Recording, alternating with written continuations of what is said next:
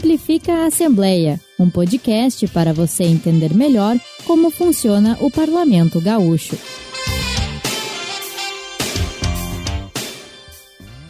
Olá, estamos no ar com mais um episódio do podcast Simplifica Assembleia. Meu nome é Christian Costa e comigo aqui minha colega da TV Assembleia, Victoria Urbani. Fala, Vicky. Fala, Christian. Mais um programa juntos. Tudo tranquilo? Tudo certo e contigo? Tudo bem. Vicky, a gente vai falar hoje do orçamento do Estado aqui, né, para 2024. A gente já conversou um pouco antes. É verdade, nos bastidores.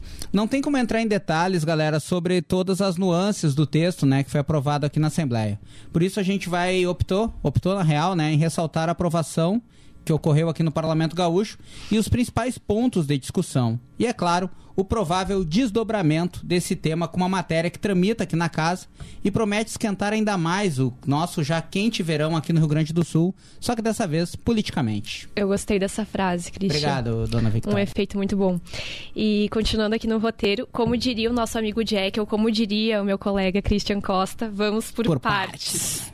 O primeiro passo é explicar para os nossos ouvintes ou telespectadores que não estão tão atentos uh, ao dia a dia aqui do Parlamento Gaúcho ou ao tema política que o orçamento já foi aprovado. Isso aconteceu na última terça-feira, no dia 21, e a matéria recebeu 33 votos favoráveis e 12 contrários. A gente vai passar agora para os números macros que envolvem o orçamento. A Vic sabe decor, mas eu tive que anotar aqui, né, no roteiro para não Sei me perder. Sei de cor e eu sou como boa jornalista. Ótima eu... em matemática. Exatamente. Vamos a eles então. O texto prevê um déficit, né, eu odeio falar essa palavra, um déficit orçamentário de 2,7 bilhões de reais.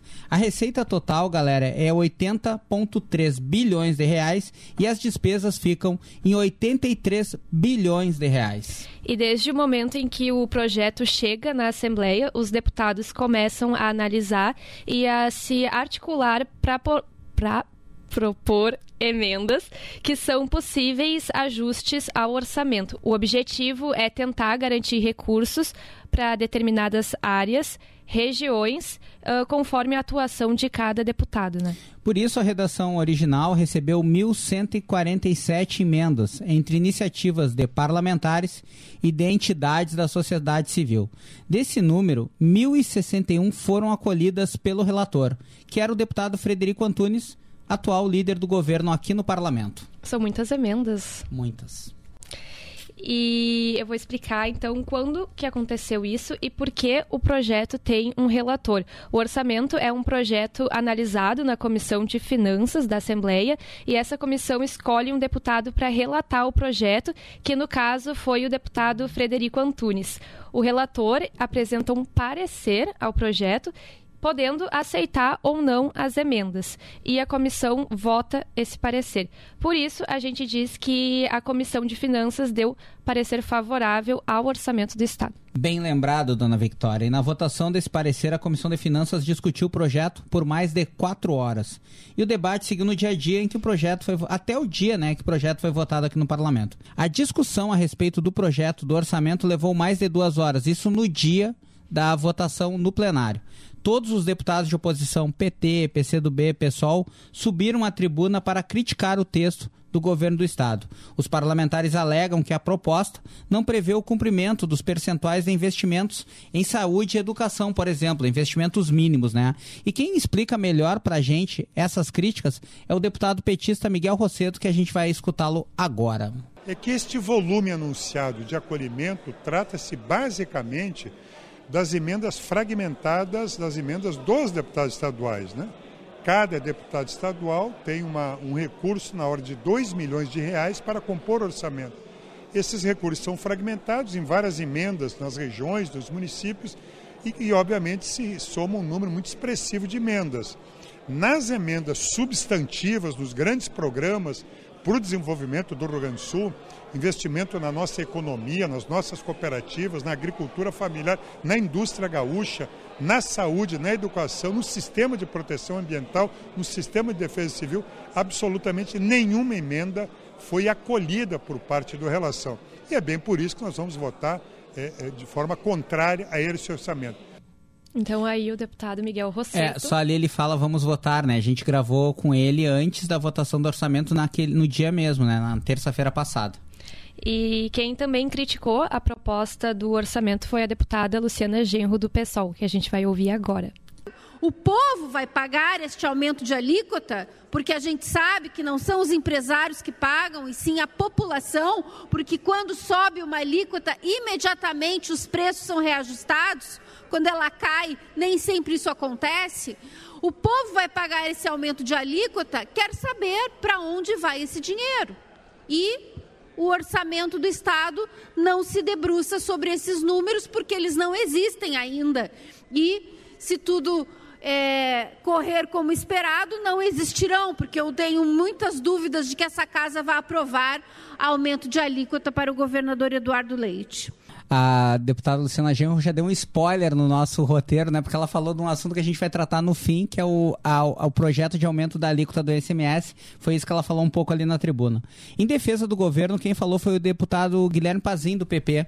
Ele explica que o projeto seguiu todos os trâmites necessários até a votação. O orçamento ele foi amplamente debatido em audiências públicas. A nossa própria reunião na Comissão de Finanças dessa casa, ela foi extremamente extensa, falando ponto a ponto de cada uma das sugestões de emendas, mostrando que muitas vezes uma ideia ela já está contemplada em outra rubrica orçamentária. Afora isso, o próprio relator, deputado Frederico Antunes, meu colega de bancada, ele consertou, ele adequou mais de 250 emendas da bancada da esquerda, da oposição. Então, não me parece razoável a gente dizer que é um orçamento que ele não contempla outras visões. Mas, óbvio, não é um orçamento perfeito, não existirá orçamento perfeito, porque nós somos em 55 parlamentares e mais todas as outras visões que compõem o nosso Estado. Mas é um orçamento possível polêmico. Christian, outra crítica é centrada na falta de investimento na área tecnológica. A que teve a maior repercussão na imprensa é de que o governo investiria somente 50 mil reais na Defesa Civil, o principal órgão de combate e assistência para as pessoas atingidas pelos desastres naturais, como os que aconteceram recentemente aqui no nosso estado. O deputado Matheus Gomes, do PSOL, foi à tribuna para chamar atenção sobre o assunto. O orçamento também é uma piada. Não esperem que o Rio Grande do Sul tenha uma política de gestão dos seus recursos hídricos com a peça orçamentária que nós estamos votando agora. Não esperem que o Rio Grande do Sul implemente uma política de prevenção a desastres com o que o governador Eduardo Leite nos propõe nesse momento. Da mesma forma, não esperem que a gente tenha condição de desenvolver pesquisa, ciência e tecnologia, porque o governador está propondo 20 vezes abaixo do mínimo constitucional para essas áreas. São apenas 30 milhões de reais, com as fundações que foram deterioradas, com um governo que se nega a ouvir a comunidade científica, as universidades, os pesquisadores. É um verdadeiro absurdo a gente escutou então agora o deputado Matheus Gomes do PSOL, mas o governo do estado respondeu prontamente, né, Vicky, a todas essas críticas que a gente mostrou. No dia da votação, por exemplo, o líder do governo, o deputado Frederico Antunes, subiu à tribuna para ressaltar que todas as discussões foram abordadas durante a tramitação do texto na Comissão de Finanças da Assembleia. Ele aponta também que o governo cumpre todos os percentuais de investimentos em áreas prioritárias e a gente recuperou essa fala para vocês, mais na parte também dos, é, dos investimentos, na verdade, em recursos sobre desastres naturais. Em relação aos recursos, recursos dos desastres ambientais, Somente agora, neste ano, foram 210 milhões de reais disponibilizados. 210 milhões só neste ano. Para a área da saúde, para horas máquinas, para recuperação de solo, mobiliário de escolas, custeio da defesa civil, volta por cima, aluguel social, conservação de estradas, municípios via fundo da defesa civil, radar meteorológico. Só neste ano.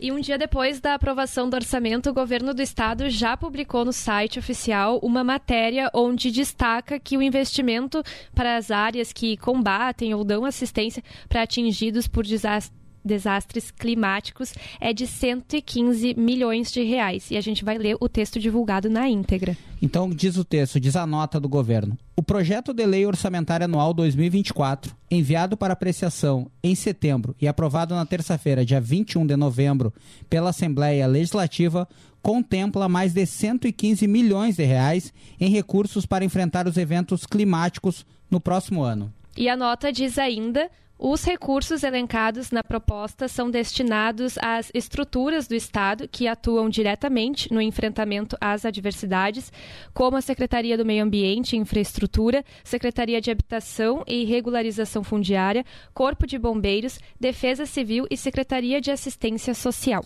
Só essas discussões, né, galera, já seriam suficientes para deixar a pauta aqui quente, né, como a gente falou lá no início.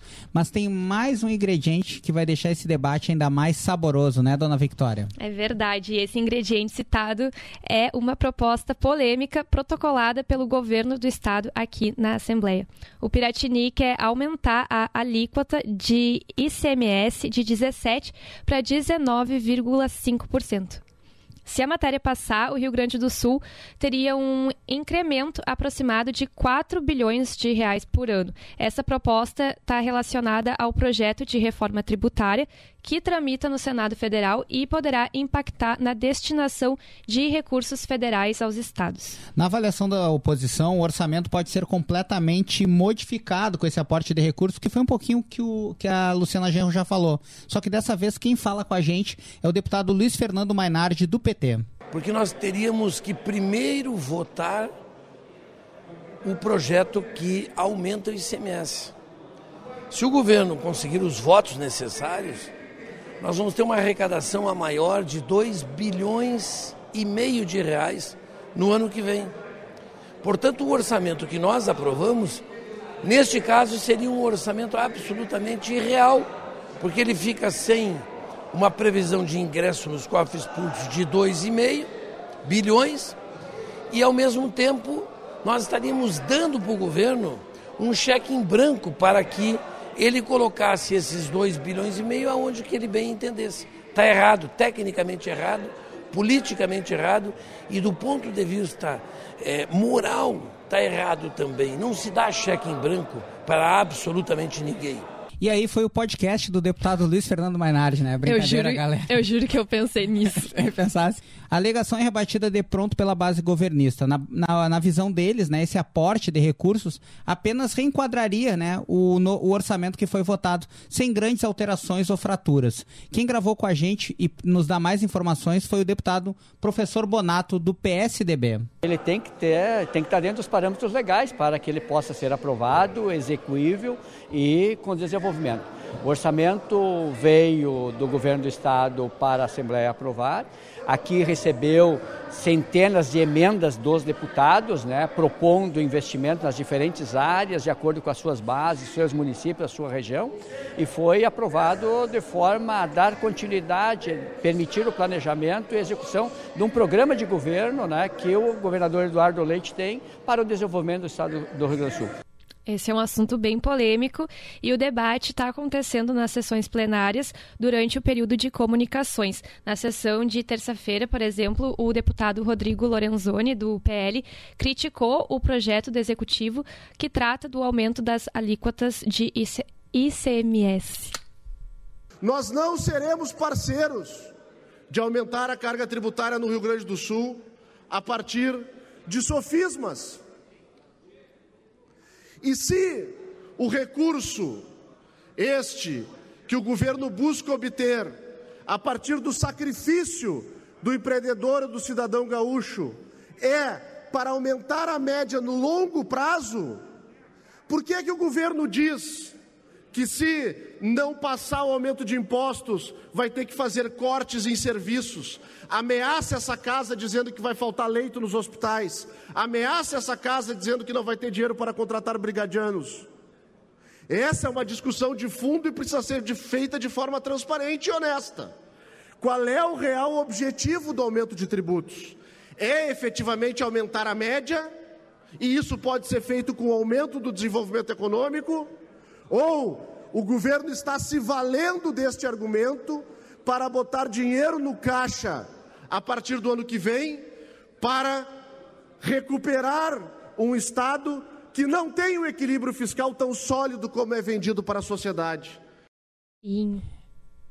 É tu ou eu? É, é, seria eu, mas. Não, vamos, vai, vai. Já tô acostumada, Christian. Tá, vou eu então. Galera, e a resposta foi dada de imediato pelo deputado Pedro Pereira, do PSTB, a intervenção do Rodrigo Lorenzoni. A gente escuta agora o deputado governista Pedro Pereira. Com todo respeito, deputado Lorenzoni, o seu presidente, na ânsia, no desespero de tentar se reeleger, o Bolsonaro, baixou o ICMS, quando temos combustíveis de 26, 25 para 17. Nem assim se reelegeu. O dinheiro, deputado Joel, o dinheiro, muitos dizem, eu até eu concordo, em muitas ocasiões chega a ser maldito. Eu já vi irmão matar irmã por causa do dinheiro, filho matar pai, filho matar mãe por causa do dinheiro, marido matar mulher por causa do dinheiro, às vezes por um seguro. Sem dinheiro não se faz nada, não se tapa buraco na estrada, não se corrige o IP, como eu falei há pouco, não se melhora a segurança, não se repõe. Brigadianos, bombeiros, policiais civis, SUSEP, não se melhora a educação sem dinheiro. Achei curioso que o deputado falou algo que ele também Falou disse no programa aqui, aqui no podcast, exatamente. no podcast lá do A, lá do, do B. B. Não quer fazer aí um... É, no YouTube, né? Tu acha esse episódio com o Pedro Pereira, foi bem E divertido. no Spotify também. No Spotify também, verdade. E além das manifestações na tribuna, o debate também está sendo realizado nas comissões. A Comissão de Finanças, Planejamento, Fiscalização e Controle, presidida pela deputada Patrícia Alba, do MDB, realizou uma audiência pública para tratar sobre o regime de recuperação fiscal e debater a situação financeira e fiscal do Estado do Rio Grande do Sul. E aconteceu nesta quinta-feira aqui na Assembleia.